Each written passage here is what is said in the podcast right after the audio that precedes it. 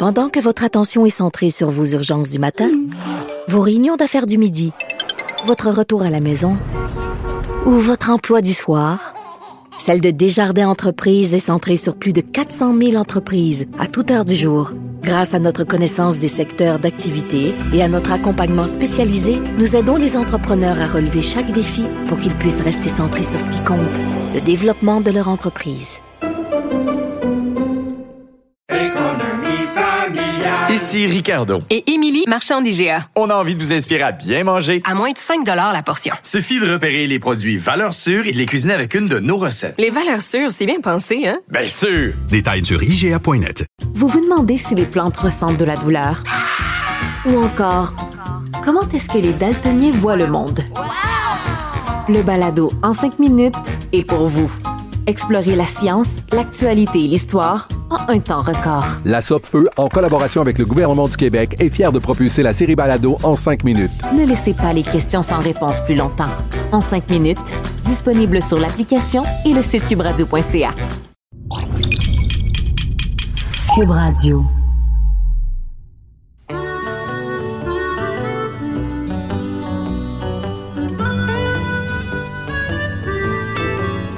L'histoire de Julie Masse et de l'enfant qu'elle attend avec Corey Hart cette semaine. Ça s'écrit. Tout est là. Cette semaine, le lundi vous révèle l'intimité de Julie Masse, sa passion, ses amours, ses peines. Dans le lundi, lisez... En primeur, dans 7 jours, Julie Masse enceinte. À 7 jours, elle dit tout sur sa grossesse. Plus une nouvelle affiche du Roi Lion. Mais ils n'auront jamais le temps de les macroniques avec tout ça. J'aimerais vous dire que c'est une parodie, mais non. Dans les années 90, Julie Masse était sur les premières pages de tous les magazines. Pour avoir fait la lecture de la majorité des articles, je vous jure que Julie mérite un prix Nobel de patience face aux questions indiscrètes et aux commentaires de mon oncle. Dans les archives de son fan numéro un, André Carrière, à travers les secrets de son régime et son amour des bains moussants, j'ai trouvé un article où Julie se livre avec beaucoup d'aplomb. Hormis ce travail, que trouves-tu difficile dans le milieu?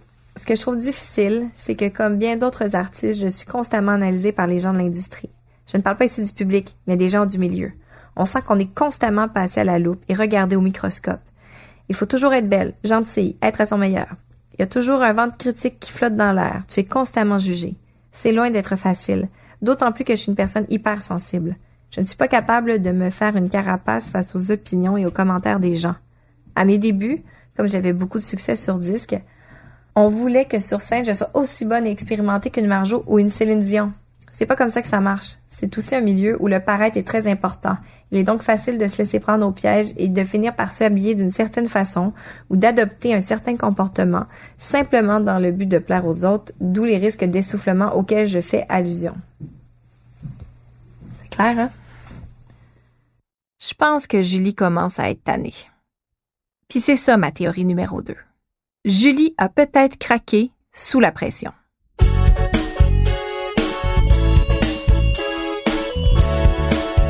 Je m'appelle Émilie Perrault. Je suis journaliste culturelle. Ceci est mon enquête sur le mythe de Julie Masse, mais aussi sur notre rapport à la célébrité. Un balado de récréation sur le plus beau doigt d'honneur fait au showbiz québécois.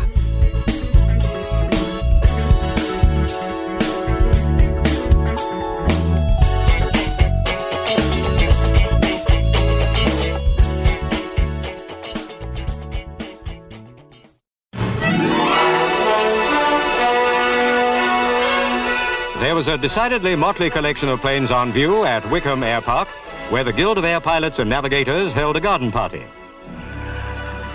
L'Américain Moult Taylor était un ingénieur en aéronautique. En 1949, il consacre toute son énergie à réaliser son rêve, construire une voiture volante. Il y a seulement six modèles qui seront finalement réalisés. Mais en poursuivant son rêve de commercialiser la voiture qui vole, Moult Taylor cherche à démocratiser l'aviation il décide de créer des modèles d'avions faciles à construire. Les plans du Coot Amphibie voient ainsi le jour. C'est sur ce modèle que Jean-Marie Masse, le père de Julie, a consacré plus de 4000 heures de sa vie. En 1989, ce travail acharné lui a valu le prix de la meilleure construction artisanale d'un avion au Québec. Ce qui nous mène au 24 juin 1991 les Québécois profitent de leur congé férié pour la fête nationale. Jean-Marie Masse en profite pour aller voler avec son ami Serge Leclerc, lui aussi propriétaire d'un modèle ultra léger. Ils font le plein à l'aéroport de Saint-Mathias. Patrick Picard a été témoin de la scène.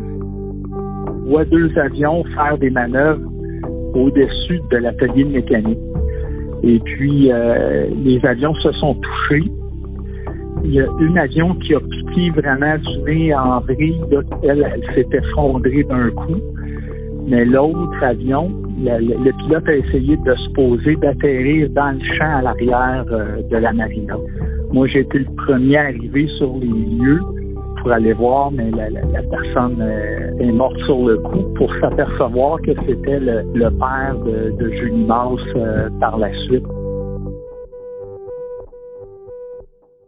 Au même moment, à des milliers de kilomètres de là, Julie Mars est sur un voilier avec son amoureux de l'époque, Sylvain Brault, et son ami Marc-André Coallier. Impossible de la joindre. Son entourage est rapidement mis au courant de la nouvelle, dont Jamil, son agent de promotion. Il y a un truc qui est arrivé à la mort de son père, j'ai trouvé absolument dégueulasse.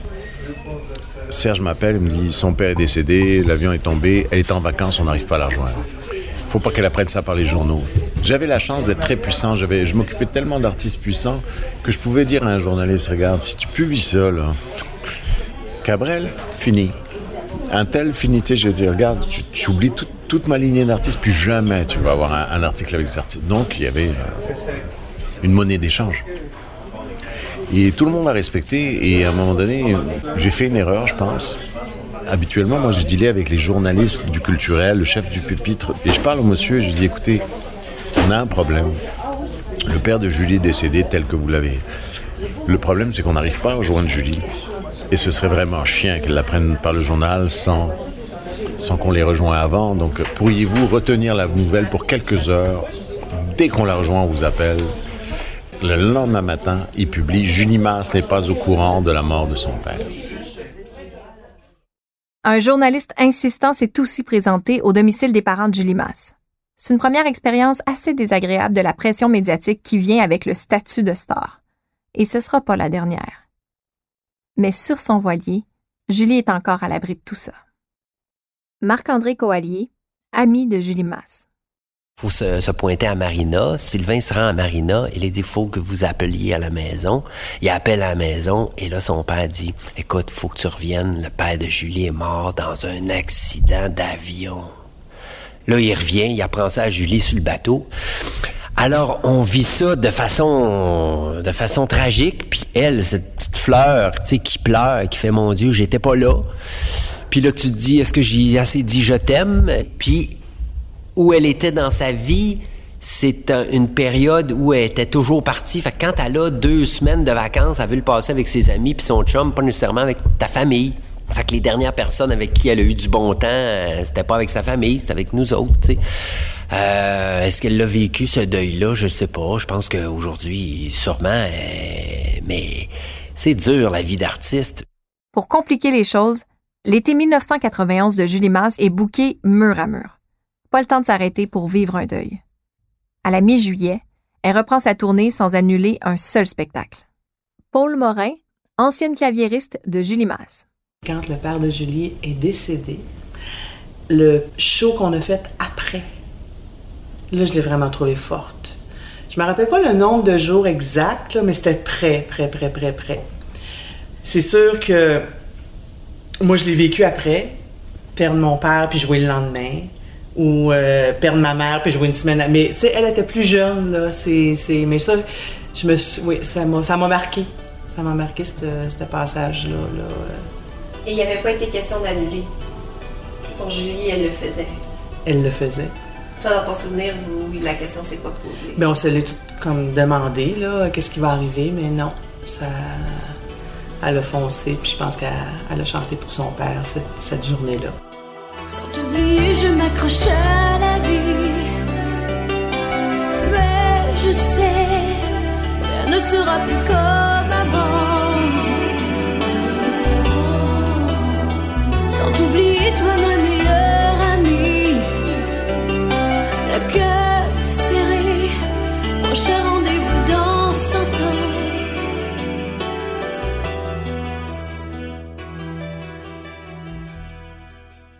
n'y a pas juste le fait de revenir rapidement sur scène. Il y a aussi le fait que quand t'es connu, t'es connu tout le temps. Julie Masse en entrevue à l'émission de Claire Lamarche. Quand c'est heureux, ça nous fait toujours plaisir de le partager avec tout le monde, mais quand c'est douloureux, euh, c'est beaucoup plus douloureux quand c'est encore plus étalé partout, que tout le monde peut lire et que tout le monde vous pose des questions. Et je fais référence à quand mon père est décédé en 91 Mhm, mhm. et que ça s'est retrouvé dans les journaux partout. C'est sûr que c'est pas évident pour moi quand tu vas acheter une peine de lait euh, de te faire euh, de te faire dire les condoléances par- partout pendant les, les mois qui suivent. Et c'est très difficile à vivre. Et non seulement pour moi, il faut penser aussi aux gens qui sont concernés, qui n'ont pas une vie artistique et qui se doivent, sans le vouloir, se retrouver dans les journaux. Et euh, ça, c'est euh, c'est très touché. Ça, c'était la première partie de 1991 pour Julie Masse. C'était vraiment poche. Mais trois mois après la mort de son père, c'est aussi sa consécration. Ce trophée-là, j'aimerais le partager avec euh, toute la grosse équipe qui a travaillé alentour de moi. Merci beaucoup. Au gala de la disque, elle repart les bras pleins avec trois Félix, dont celui de l'interprète féminine de l'année. Elle rayonne pendant sa performance de la chanson Prends bien garde. Elle va même jusqu'à descendre dans le public pour s'asseoir sur les genoux de Jean Leloup, qui a vraiment l'air de triper. C'est vraiment mon moment préf. Mais c'est un état de grâce qui, malheureusement, n'a pas duré longtemps. Deux semaines plus tard, c'est la première médiatique de son spectacle à l'Olympia de Montréal. C'est la première fois qu'elle donne un spectacle devant les journalistes. Et donc, c'est la première fois qu'elle s'expose aux critiques. Et je les ai cherchés, ces critiques-là. Je les ai finalement trouvés chez sa claviériste, Paul Morin. J'ai déjà entendu Julie en entrevue dire qu'elle avait eu des critiques dures pour sa rentrée montréalaise. Toi, te souviens Ouais, de ça? ben, quand j'ai relu, j'ai, j'ai, j'ai, ouais, Qu'est-ce ben, que c'est? Parce que moi, j'en ai cherché, puis j'en trouve... OK, c'est Alain Brunet. Je m'en doutais. Oui. Je m'en doutais que c'était Alain Brunet. Je m'en souvenais plus pas en tout. Mais ça doit au nombre de combien de textes par année? Je sais pas, moi, j'ai- je pense que j'ai fait à peu près, depuis le début de la presse, j'ai fait à, à peu près 10 000 textes. Alors, euh, Non, c'est ça. c'est ça. Ça, c'est Alain Brunet. C'est un journaliste de la presse qui, disons, est assez franc dans ses critiques. J'ai été embauché à la presse en 84-85 et jusqu'à 1990, je ne faisais que de la musique pointue. Mais lorsque je suis devenu journaliste permanent euh, au fin 89, début 90, évidemment mon mandat n'était pas vraiment de couvrir les trucs hyper pointus, mais bien de faire la musique pop. Et moi j'ai accepté ça avec plaisir parce que c'était pas mon territoire naturel, ça l'est toujours pas d'ailleurs. Et euh, mais en même temps, euh, j'ai- je trouvais que d'un point de vue ethnologique, de- et c'était très intéressant. Et euh, je découvrais en même temps le monde de la musique pop variété, sans porter trop de jugement. Enfin, pas emporter devant le public. Moi, j'ai toujours abordé la musique populaire à cette époque-là. De la même façon que lorsqu'on va dans une fête familiale, on rencontre sa tante ou son cousin qui n'ont rien à voir avec votre, vos valeurs culturelles, ben, on parle d'un artiste puis on respecte les goûts de son cousin ou de sa tante. Donc, euh, sans être snob, sans être condescendant ou complaisant, même si finalement on finit par se le faire dire, on est toujours le snob d'un voisin. Alors, mais ça, il faut vivre avec ça, mais il y a quand même des précautions à prendre. Il faut quand même être respectueux des autres, puis c'est ce que j'ai essayé de faire à cette époque-là. Euh, j'ai retrouvé des critiques. D'Alain Brunet. Je m'en souviens. Est-ce que euh, vous acceptez d'y, euh, de m'en lire un extrait? Vous voulez que je lise en Ouais. plus? Mon Dieu, mon Dieu. Ça, c'est son premier spectacle, OK? On est en novembre 91. C'est la première fois qu'elle va sur scène. Bon, écoutez. Pourquoi en voudrait-on à Julie Masse? Parce que sa présence sur les planches n'est pas représentative de ses performances sur disque? Parce qu'elle est encore au rudiment du ballet jazz lorsqu'elle tente de styliser sa gestuelle? Parce qu'elle a souvent l'air de répéter ses leçons en présentant ses chansons? parce que trop préoccupée par la justesse musicale et la précision de sa prestation, elle ne vit pas toujours la douleur ou la tendresse charriée par un texte, aussi banal fût-il, parce qu'elle a l'air un peu pioui lorsqu'elle interprète les grands succès d'Offenbach, un classique de Dubois ou une chanson de Corcoran aux côtés de son auteur, parce qu'elle n'habite pas vraiment la scène, au fond, il n'y a pas vraiment de raison. En tout cas, toutes celles énumérées si haut ne coulent pas ce personnage sympathique, pétant de santé. C'est ça le fond finalement. C'est pétant de santé, c'est frais, euh, sympathique. Même si elle essayait d'apprendre ses leçons, euh, malgré tout, il n'y avait pas une vraie fausseté. C'était, euh, il y avait quelque chose de naturel en fait chez Julie Masse. C'est une, fille sympathique, jolie, attractive, charmante, avec euh, un vrai talent de chanteuse pop. Quand on lit le texte en entier, c'est vrai qu'Alain accompagne chaque critique d'un commentaire indulgent, comme s'il était incapable de dire du mal de Julie Masse. Aurait-il été victime de la technique Jamil? Elle était tellement plus jolie en personne et tellement fine que quand j'avais un journaliste que je savais réticent, par exemple, à l'époque, Alain Brunet de la presse, je m'arrangeais pour qu'il y ait une entrevue en personne. Et dès qu'il y avait une entrevue en personne, ça, écoute, c'est pas compliqué, l'échelle planchée en arrière d'elle, elle était avec une candeur, une gentillesse, euh, des yeux pétillants, euh, une très belle âme. Donc, euh, plus personne ne voulait dire du mal d'elle. C'était réglé. Droit de réplique à Alain Brunet. Ben, j'imagine, mais je suis assez imperméable aux techniques, moi. Je peux pas dire qu'on va, me la jouer trop trop longtemps. Alors donc, ben, ce que j'ai toujours voulu faire, c'est travailler avec franchise puis en faisant mes devoirs. C'est-à-dire que j'arrivais pas là de manière superficielle, je regardais ça de loin, puis finalement, bon, on va aller couvrir Julie Mars. Non, non, il faut faire ses devoirs, il faut apprendre comment c'est fait, il faut savoir qu'est-ce qui est croche, qu'est-ce qui l'est moins, où est le potentiel, où est la vraie fraîcheur. Sans jamais.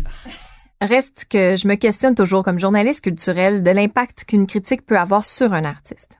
Marie Plourde, ex-VJ à Musique Plus. On n'a pas la, la couenne tous de la même épaisseur. Hein? T'es pas obligé de te faire dire que c'est un show pourri, raté ou quoi que ce soit. Peut-être que c'est peut-être une des raisons pour lesquelles elle s'est retirée aussi, parce que des fois, euh, t'es pas obligé de te faire une couenne là, épaisse. euh, peut-être qu'elle a dit, moi, j'ai pas besoin de ça. Alain Brunet, journaliste musical. Mais ça, ça dépend de chaque personne. C'est vrai, il y a des gens qui peuvent le recevoir plus durement que d'autres. Euh, Il y a des gens qui sont plus des battants. Ils ont dit bon, peut-être que j'étais pas bon, mais attendez la prochaine shot, ça va, ça va se passer. Ça dépend de chaque personne. C'est- le développement d'une vie. Euh, personne sauf de très rares exceptions, est extraordinaire dans ce qu'il veut entreprendre, toujours. Et à un moment donné, pour y arriver, il faut que tu fasses essai-erreur, essai-erreur. Et à un moment donné, tu finis par avoir du succès et tu finis par resplendir. Et ça, ça dépend de la personnalité de chacun. Si tu es plus conquérant, plus battant, tu vas finir par y arriver. Mais sinon, euh, ben, tu dis, ben là, ben, peut-être que c'est vrai, je suis pas bon. Puis finalement, je vais rester pas bon. Je pense que c'est plus une, une- un angle psychologique, ça. Est-ce que c'est votre faute si Julie est partie? Non. Non, non, non.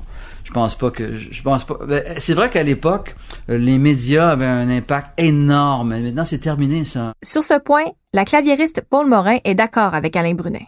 Il y a des critiques, des fois, qui ont démoli une tournée. Il y avait une mauvaise critique, le producteur voulait plus bouquer le show. Juste à cause que la personne, elle, elle aimait pas trop. C'est- ça donnait pas une chance non plus. c'est- c'est- Ça peut avoir un vrai impact. Oui, oui, oui. Mais c'est pas mal le seul point sur lequel ils s'entendent. Toi, sur scène, est-ce que tu avais l'impression qu'elle faisait des petits pas de ballet jazz pas assurés? Non, ou pas tu la sentais bien? Non, non, ça allait avec la musique. Puis euh, il aurait bien pu dire que moi je faisais du ballet jazz en arrière du keyboard aussi. Là, c'est comme euh, non, on se laisse aller. Puis euh, tu peux pas être euh, là puis droite comme un fil puis pas bouger là. C'est c'est c'est. Puis dans ses, euh, dans ses interventions, entre les chansons, est-ce qu'elle était à l'aise de parler avec les gens? Est-ce que... Ben c'est sûr qu'elle était jeune là, fait qu'il y avait des textes, mais ça. J'ai vécu ça avec Céline, la tournée Incognito aussi, c'était c'était tout écrit, là. Je veux dire, c'est sûr que elle en rajoutait un petit peu, là, mais il y avait une base. Avec Julie, c'était la même affaire, là. C'est c'est normal, c'est pas évident, là, parce que faut quand même qu'il y ait des. Tu sais, euh, metteur en scène est là, puis il dit Bon, ben, gars, tu devrais parler de ça, puis on va te donner quelques phrases clés, puis c'est- c'est- c'est- c'était comme ça dans tous les spectacles que j'ai faits. Pendant que votre attention est centrée sur cette voix qui vous parle ici, ou encore là, tout près ici, très loin là-bas, Celle de Desjardins Entreprises est centrée sur plus de 400 000 entreprises partout autour de vous. Depuis plus de 120 ans, nos équipes dédiées accompagnent les entrepreneurs d'ici à chaque étape pour qu'ils puissent rester centrés sur ce qui compte, la croissance de leur entreprise.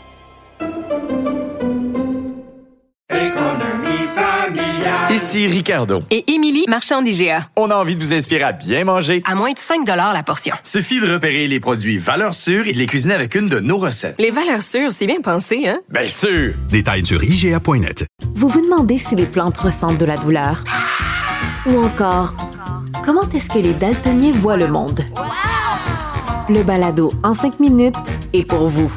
Explorez la science, l'actualité et l'histoire en un temps record. La Feu, en collaboration avec le gouvernement du Québec, est fière de propulser la série Balado en cinq minutes. Ne laissez pas les questions sans réponse plus longtemps.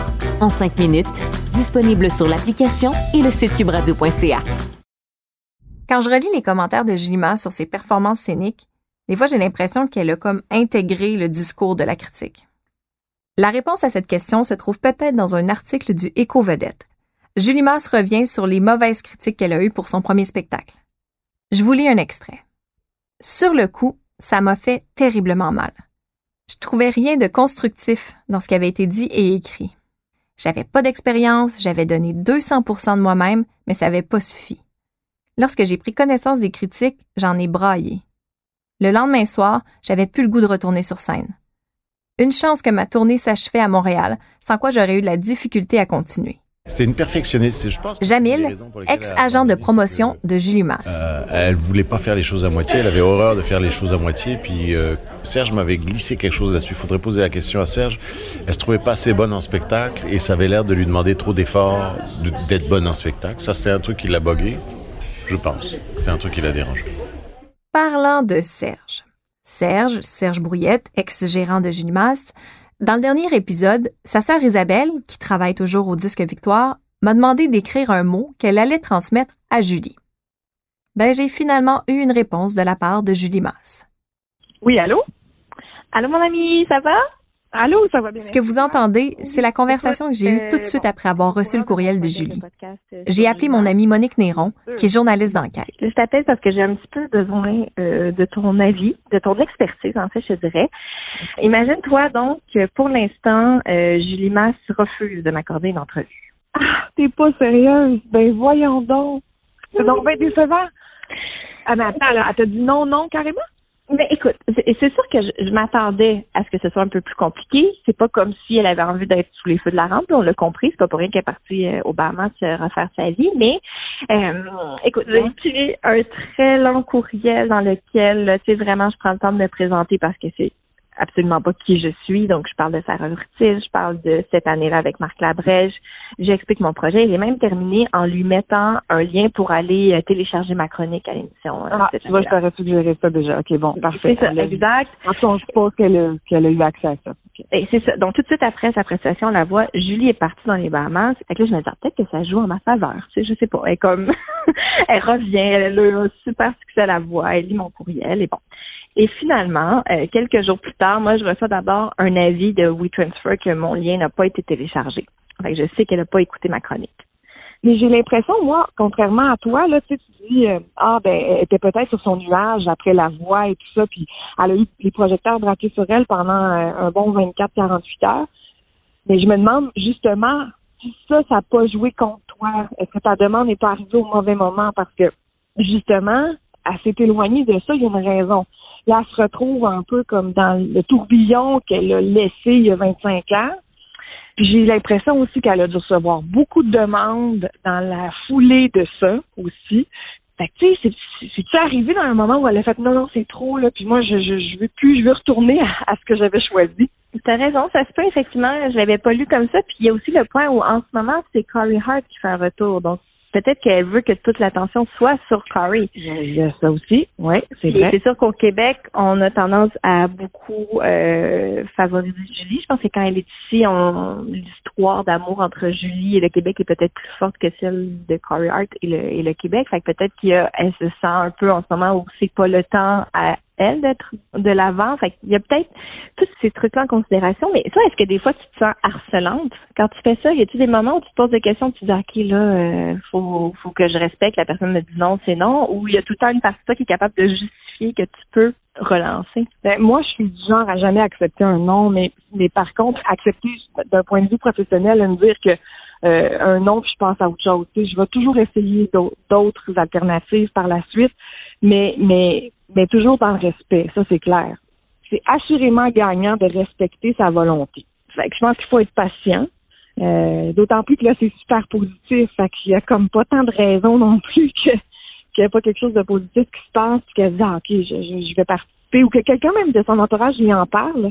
Tu est peut-être en contact avec des gens avec, avec qui tu parles présentement qui vont lui dire, Hey, c'est super ce, ce projet-là, puis ah, ça pourrait changer ta perspective, ou... euh, Mais ce qui me dérange un peu, c'est que lorsqu'elle est allée à la voix pour la finale, elle a accordé des entrevues.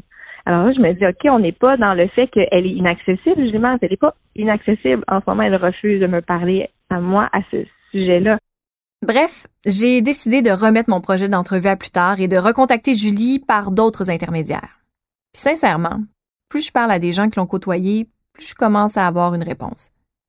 Peut-être qu'elle n'a pas tourné le dos au succès. Peut-être qu'il l'écrasait le succès. Marie Plourde, ex-VJ de Musique Plus, qui a souvent interviewé Julie Masse. Tu sais, dans une société où je pense que le succès, c'est presque la valeur cardinale, là, dans le sens que, on- tout le monde ne, ne souhaiterait que ça, être Ouais. au sommet, puis dire, ben regarde, ça- pour moi, ça vaut rien, ça. Ce n'est pas une fin en soi. Et euh, tu sais, souvent le, mythe où dit, euh, tu sais, it's lonely at the top, là. la solitude des gens qui sont en haut. Ben, euh, je, pense que c'est peut-être la réponse à notre question. Pourquoi? Le succès colle à la peau de Julie. Son deuxième album, À contre-jour, prouve qu'elle n'est pas un feu de paille. Un autre disque platine pour plus de 100 000 ventes. C'est personnellement ma cassette préférée. Et j'ai dû écouter ça m'en faire des ampoules à force de peser sur Stop, recule, play. Stop, recule, La chanson que je préférais quand j'étais petite, c'est pas C'est zéro, c'est pas contre-jour, c'est pas les chansons les plus connues de Julie. C'est pas une chanson très connue en fait. C'est Un homme à pleurer. Cette chanson-là, ça raconte en fait euh, un homme qui veut plus parler à son enfant, je pense. Et C'est très dramatique. Là. Je pense que ça parle d'alcoolisme en fait, mais évidemment, moi, je comprenais pas ça. J'avais 8 ans. Par contre, à ce moment-là, mes parents se sont séparés quand j'avais à peu près ça, 7-8 ans. J'ai des souvenirs donc d'être dans la voiture, d'écouter ça avec mes écouteurs sur mon Walkman. Puis, je pense que quelque part, moi, je devais faire un lien avec mon père. Bon, mes parents se sont séparés. C'est la première fois que j'ai vu mon père pleurer. Il y a tout ça qui fait probablement que cette chanson-là, pour moi, a eu une signification particulière. À ce moment-là, j'aurais jamais pu nommer les choses ainsi. C'est vraiment avec le recul. Puis, bon, je dirais pas que c'est une chanson qui a fait œuvre utile pour moi. C'est, peut-être pas de cet impact-là, mais avec le recul, quand j'analyse pourquoi j'aimais autant cette chanson-là, je pense qu'il y avait quand même un peu de mon histoire et de ce que je vivais à ce moment-là. Tu il y avait tout ce mood-là à la maison dans ces années-là. Puis moi, ben, j'écoutais Ju- Julie Masse.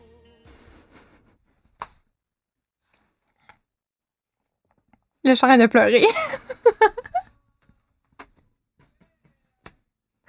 Excuse-moi. C'est comme beaucoup trop intense.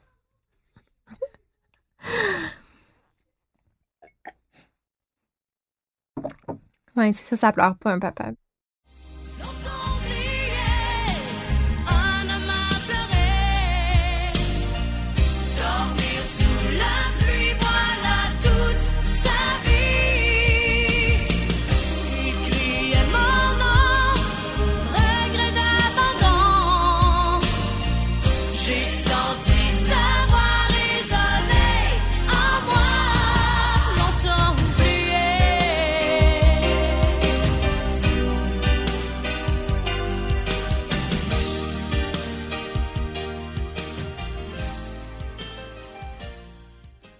Hey, pour vrai, si tu connais cette chanson-là, t'es un vrai. Pour le deuxième album, Julie travaille avec le réalisateur américain Mark Baker. C'est un des compositeurs du hit What's Forever For de House of Lord.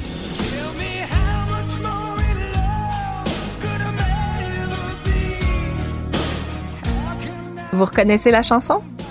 C'est devenu Les idées noires sous la plume d'Yves Descaries.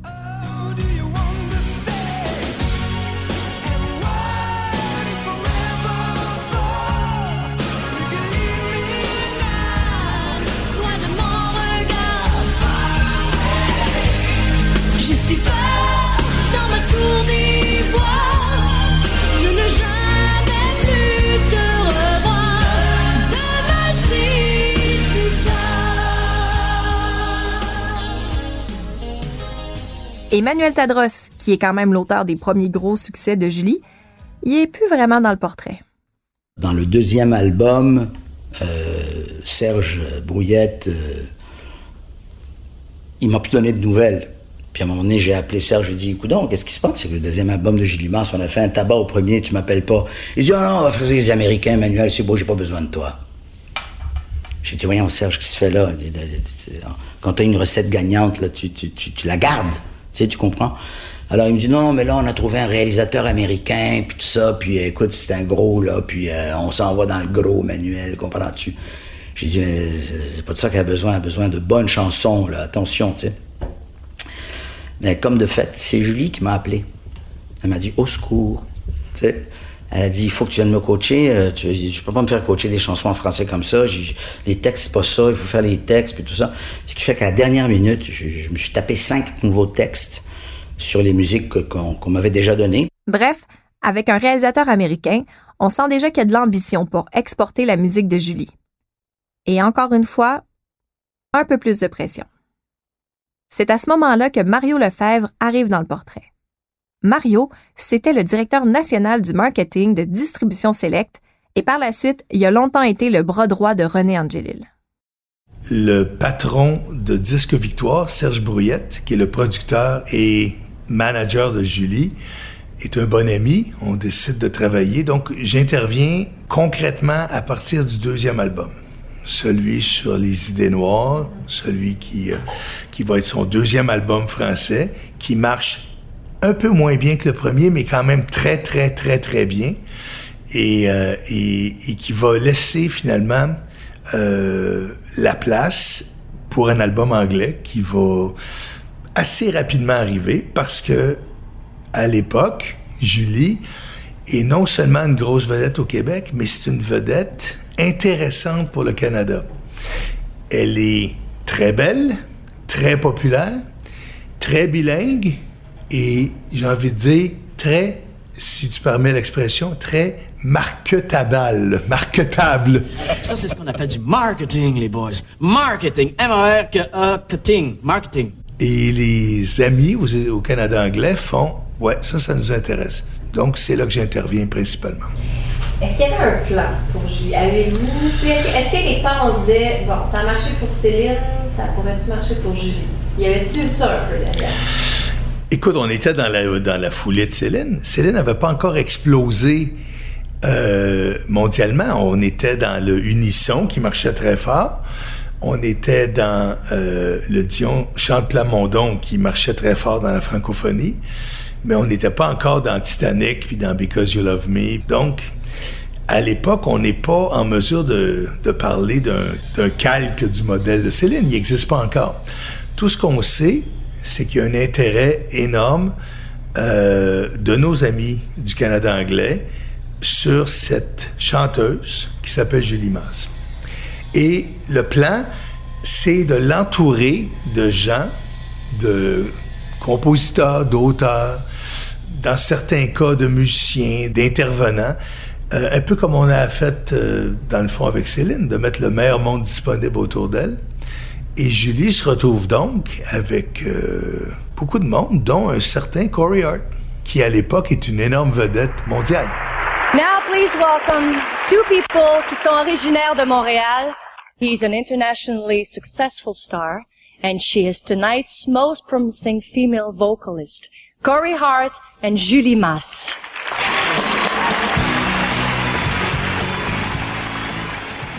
Oui, oui, vous avez bien entendu c'est Céline Dion qui animait les Junos en mars 1993. C'est donc elle qui a uni Corey Hart et Julie Masse pour la première fois. Sur scène. Mais partez pas en peur. L'album en anglais de Julie composé par Corey Hart, ça verra pas le jour avant un an et demi. Et entre-temps, Julie Masse s'est mariée en juillet 1993. Mais pas avec Corey Hart. Et ça, c'est dans le prochain épisode. Dans le prochain épisode de Pourquoi Julie? C'est évidemment la bombe la plus passionnante des dernières années que l'annonce de la séparation de Julie Mast avec Sylvain Brault seulement 14 mois après un mariage qui a fait la une de toute la presse artistique québécoise. Pour moi, je la voyais un peu comme la Debbie Gibson québécoise. Des chansons captivantes, avec des petits edges, mais une part inoffensive dans ces chansons-là et dans l'image aussi. Cette Marie-Mé-là, je savais même pas tant que ça qu'elle existait avant que j'ai ma fille. Peut-être que ce soir, j'ai réalisé que je ne verrai jamais un spectacle de Julie Mars. Peut-être. Pourquoi Julie est une production de récréation diffusée par Cube Radio.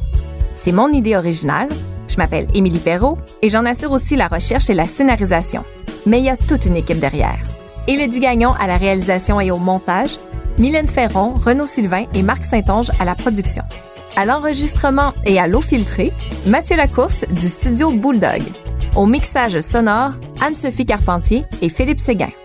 La musique thème est de Paul Morin et les autres compositions musicales sont de Maxime Veilleux. Un gros merci à Nancy Gagné et Louise Miro pour les verbatims et à André Carrière pour ses archives. Pourquoi Julie n'aurait jamais vu le jour sans les encouragements de Pascal Richard? Merci. Pour ne rien manquer de notre enquête sur Julie Masse, vous pouvez aller écouter les épisodes en ligne à Cube Radio. qub.radio. Vous pouvez nous trouver sur iTunes, Google Podcast, Spotify et toutes les autres plateformes de podcast. Merci de faire briller notre podcast en lui donnant 5 étoiles. Rendez-vous sur la page Facebook Pourquoi Julie Podcast. Tous les albums de Julie Masse sont disponibles sur Apple Music, Spotify et autres plateformes musicales. Puis, je suis pas responsable si vous avez la chanson Un homme a pleuré dans la tête. Non, c'est qui? Euh. Willy Mas. Julie Masse? Oui? Ah! Tu te rappelles plus? Ben oui. C'est quoi la chanson? De toi, à nous n'aime pas.